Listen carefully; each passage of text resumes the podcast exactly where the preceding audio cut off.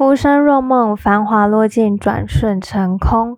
欢迎各位听众回到梦华茶肆，我是今天的主讲人舒雅。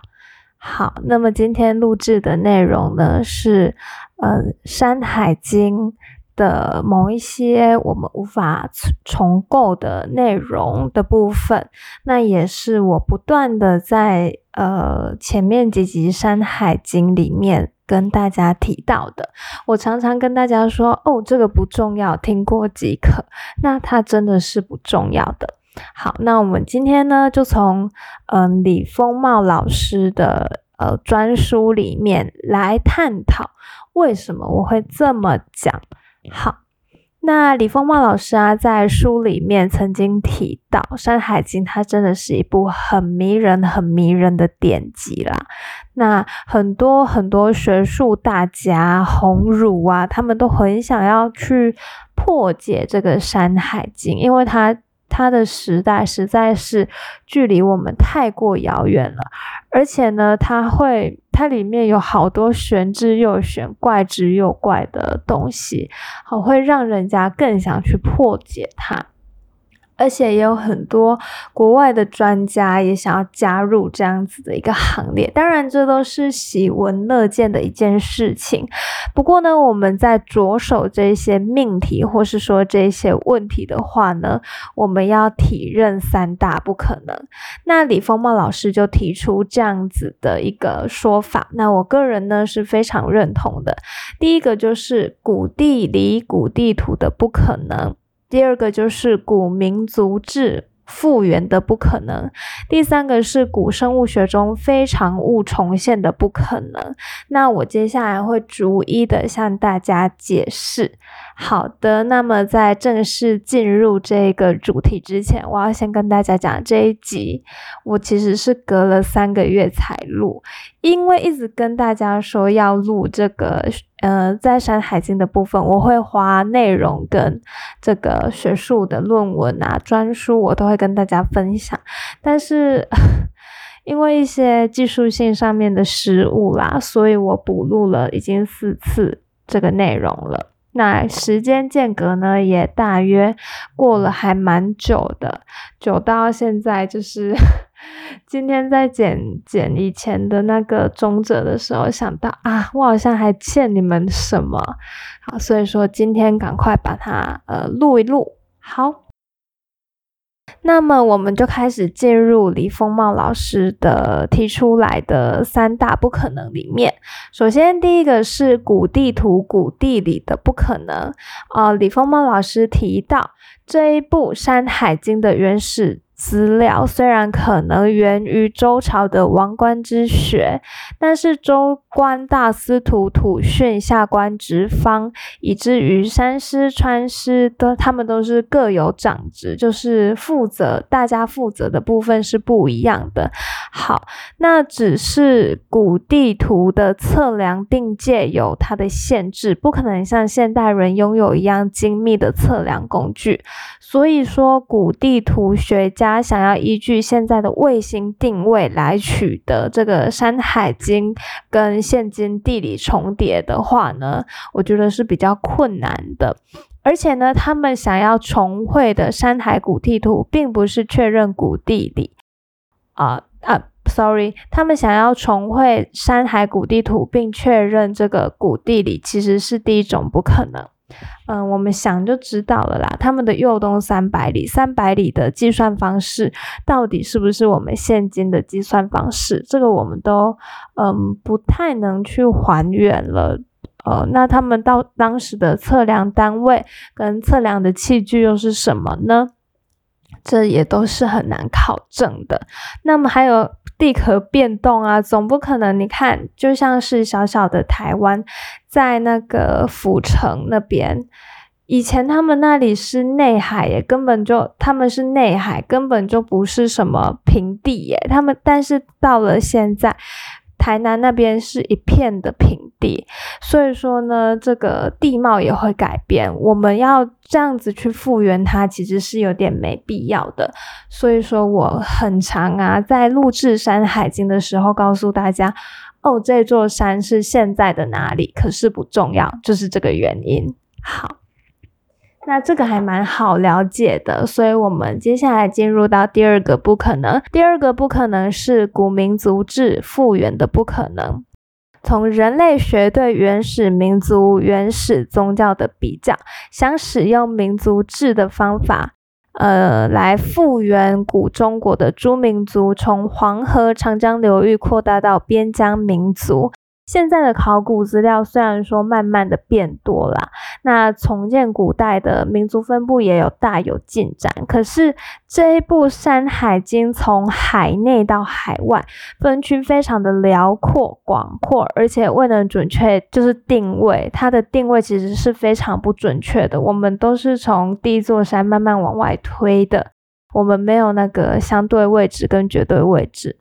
嗯，如果我们要据，我们要从要根据这个《山海经》来复原汉族以及它五十多个部族的分布关联，是非常有难度的，也是不可能的。所以说我曾经在一篇里面有提到某个国家，那这个国家当时的定位在哪里，我们也只能从呃《山海经》里面的 相对位置来推断出来，但是。我们再回推到第一个不可能，就是古地图的不可能。我们所回推的真的是，呃，现跟现在能够呼应的地理吗？啊，我想这个是值得商榷的啦。我个人觉得，呃，这个有点难，而且关于民族的东西，其实我们要非常谨慎的去处理它，呃，不能够草率的了之啦。嗯，好。那第三个就是古生物学中非常物重现的不可能。非常物是什么意思？《山山海经》里面其实有很多奇形怪状的一些比较特别的兽类啊、动物啊，还有植物。那这边我们要把它重现是比较有难度的。例如说，我们要怎么重现像？呃，我们我们我们在前几集不是很常画图吗？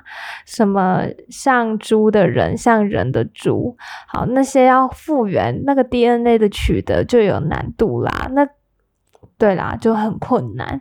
那山海世界的奇特啊，并不是在于日常所见，这些简笔叙述的都有古生物图鉴可以参考。问题在那些叙述比较详的，反而不。反而没有图解。那奇形怪状的动物啊、植物或人物，在当时竟然已经被认为是特殊了。那古今遥歌而想重现，那就是第三个不可能。《山海经》有一个很妙的点啊，就是，呃，它叙述比较详细的，它就没有附上图片了。那它叙述的不详细，反而有附图。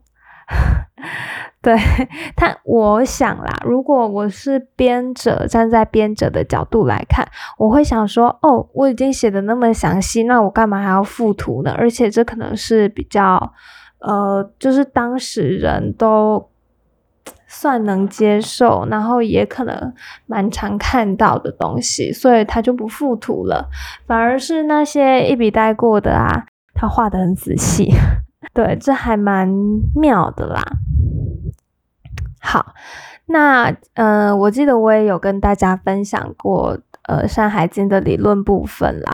那因为每个学者都有他的见解嘛，那每一个学者的见解啊，都会在学术上变成是一种指向。或者是，或者是说指标可以供给后世的研究者，或者是像我们这一些想要了解《山海经》的一般民众、普罗大众去认识《山海经》这样子的书。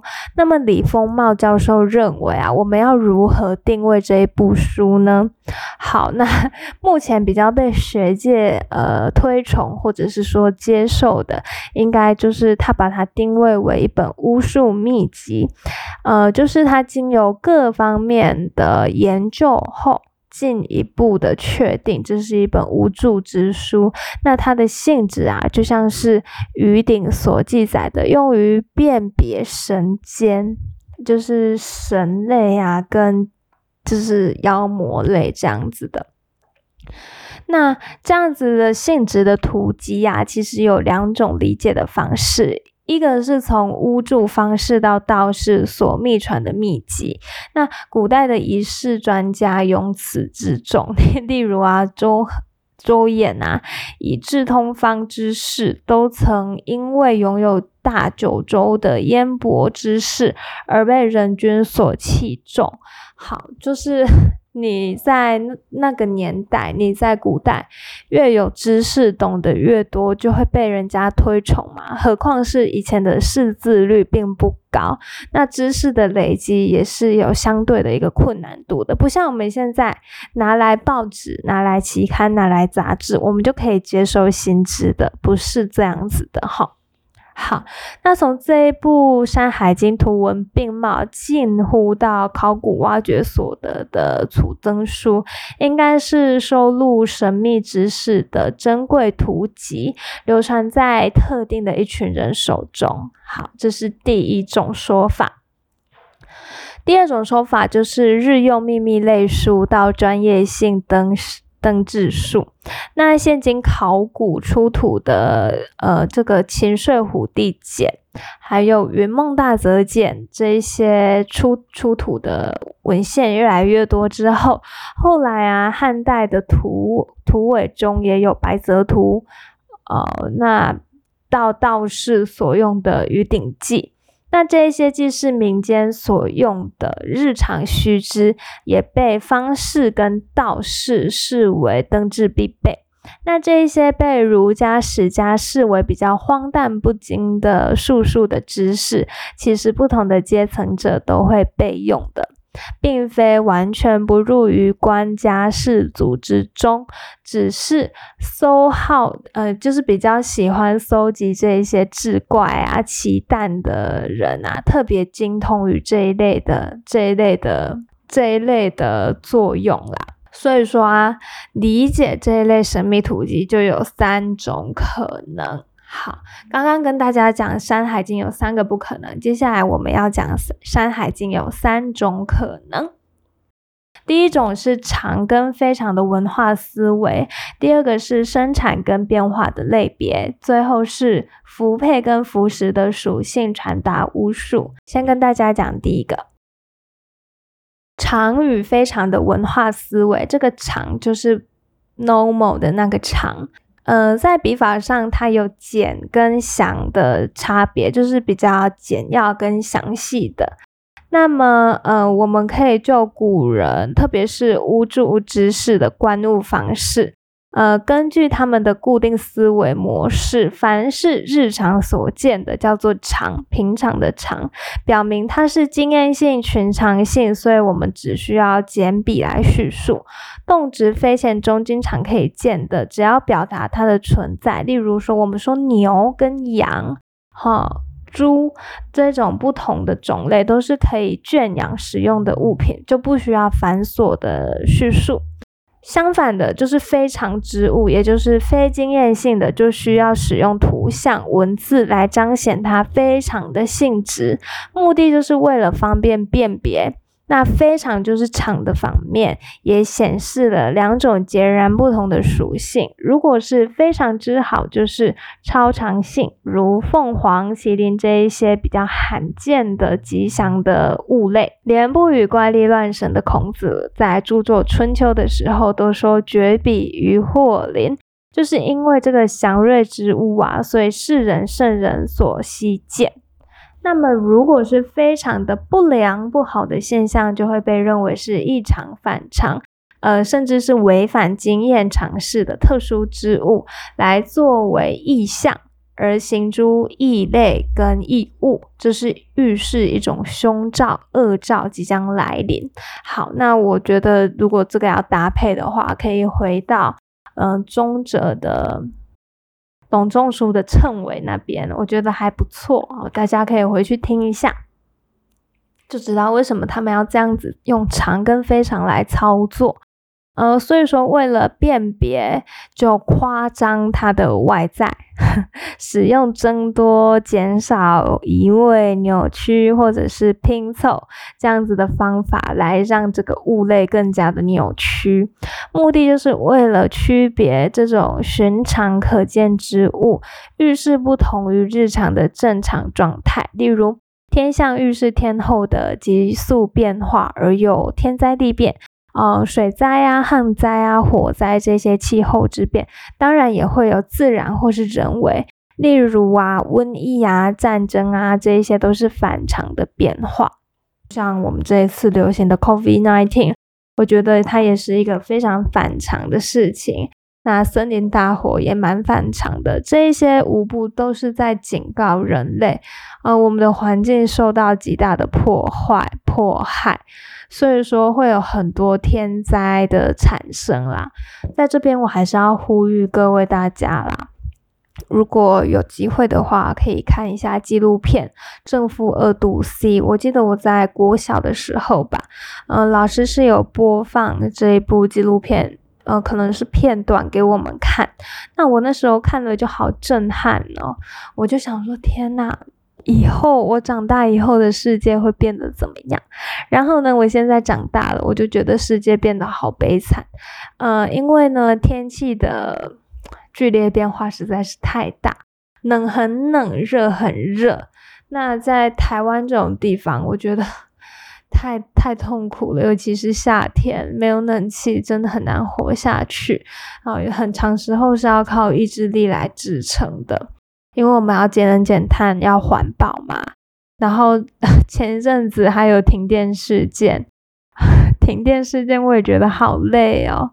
嗯，不过我们家是没有被停到啦，所以觉得还好。但是我也会觉得，哇，那么热的天气被停到的，真的会很生气，会很暴躁。好，回到李丰茂教授的内容哈。古代的智慧啊，强调的是圣人智者常上观天文，下察地理，而中观人事，这就是知机。那知机如何从预兆而测知变化，就是山海知识具有的内在逻辑。他在荒唐言中别有一番的见识。所以说，长跟不长啊，可以作为奇书的知识体系。也许啊，在做这本《山海经》的时候，也是有一部分。分是要预告预知的，就是说 出现这些奇奇怪怪的东西，或许啊这个地方就是即将会有不好的事情发生啦。接下来呢是生产与变化的类别，《山海经》的知识啊，并不是完全都是无稽的、荒唐的、荒诞的。它虽然非常的不符合现代知识的理性科学。不过，在认识论上呢，仍然保存对古代对万事万物的识别原则，并不是混淆了生命繁殖的常态。在这整部经典的叙述笔法中啊，我们可以清楚的区别生产跟变化的两种形态。好，那我们现在就要讲什么叫做生产，什么叫做变化。凡是生命正常繁殖为人所认识的，都不必特别叙说其事。所以说，动植物啊，飞禽啊，鸟兽，只记载某山有无草木，或者有木如何，有草如何，或其上多草木。表明这是自然界生命的一种生生不息，而对于帝王的谱系，就续名某某某生某的关系。例如颛顼生老童，老童生祝融，祝融生太子长卿，这就是世代的生殖。好。那这个生产啊，就是正常性的繁殖，但是使用“化”跟“为”这两种字眼呢，就表示它是变化的现象。不管它的叙述的简繁如何啊，我们都可以续名，或者是说认为它的这个物类的产生是非正常的死亡。他们很常会强调死，或者是说凶死，例如蚩尤。被杀的时候是为风木，郭璞注就明确的说化而为树，可以知道在类别万物的认识论，正常的类别是生产，而变化为非常态，就是神话思维中的生命形态。两者之间的笔法是不同的，没有混淆掉。生产就是正常的，但是变化就是不正常。我们可以这样理解，例如说石头里面蹦出孙悟空，这很显然是变化，而不是生产啦。那正常的生长就是呃土里面呃树里树会长出果实，或者是土会长出草，呃这一类叫做正常的，或者是说大猪会生小猪这样子。好。第二个我们也结束了，最后一个就是符配跟符使的属性传达巫术。作为一本巫术之书，它强调的是如何使用巫术，依据交感巫术的感应原则，同类相生，同类相克，这一种相表象世界上的神秘性。认为物类之间的不同范畴可以互相作用，所以说啊，被西方学者称为原始思维下的渗透率，在各经中明确的叙述，呃，点就是说动物、植物跟矿物的使用方法。一般的正常性自然物都可以使用，即使利用后生就不凡叙述，但是巫术性用法就叙述的非常的详细，目的就是为了续明为何可用。好，例如医疗啊、辟邪啊，或者是说诸多神秘的用途。呃，在那个呃《南山经》里面啊。呃，一开始我们就讲了很多很有趣的，有很像助听器功能的啊，还有 GPS 功能的啊，这些都很特别哈。它会特别的点出来，会特别的描写出来，特别的写出来。在使用的笔法上啊，都表现在文本中。虽然说它常用“符”这个字，但是啊，有内服跟外服的差别。呃，第一个就是外服啦，我先讲外服。呃，就是佩戴在身上的这种符配法啊，另外一种是内服，就是可使用的服食法。那有一些不明白使用服字，却同样是依据接触率、象征率以传达属性，相信可发生不可思议的作用。这一个信念就是巫术跟医疗的混合，从巫俗到民俗这样子的传承啦。很可爱。那这些有一些专业术语啊，嗯，例如啊，接触率啊，象征率啊，这一些是巫术里面的专用术语，呃，还有渗透率啦。那有机会的话呢，我们会再专开一集为大家介绍。那么今天，呃，我们就帮大家介绍李丰茂教授、李丰茂老师在这本书里面《山海经神话的故乡》里面跟我们分享的，呃，三个不可能跟三个呃。可能啊，不可能分别是古地理、古地图的不可能，还有古民族志复原的不可能，最后一个是古生物学中非常物重现的不可能。那可能的地方就是常与非常的文化思维，他们非常的重视这个部分。第二个就是生产跟变化，他们是有有所区别的。最后一个就是符配跟符使的属性传达巫术，他们在。呃，笔法上、功用上、作用上都是有特别的显现出来的。所以说，《山海经》虽然说文字很简单，不过它其实也算是呃微言大义啦，而且非常的有趣。我们就当做是认识一本书，然后呢，一起进入《山海经》的世界里面。好，那以上就是今天录制的内容，希望大家会喜欢。最后啊，我要请大家赶快去脸书粉丝团按赞，我们有呃梦华茶室的粉丝团了，大家赶快按赞按起来。那也可以订阅我的频道，不管你在任何平台收听，都可以帮我按下订阅。那么我会非常感谢你们的，感谢收听到最后的每一位听众，我们下集再见。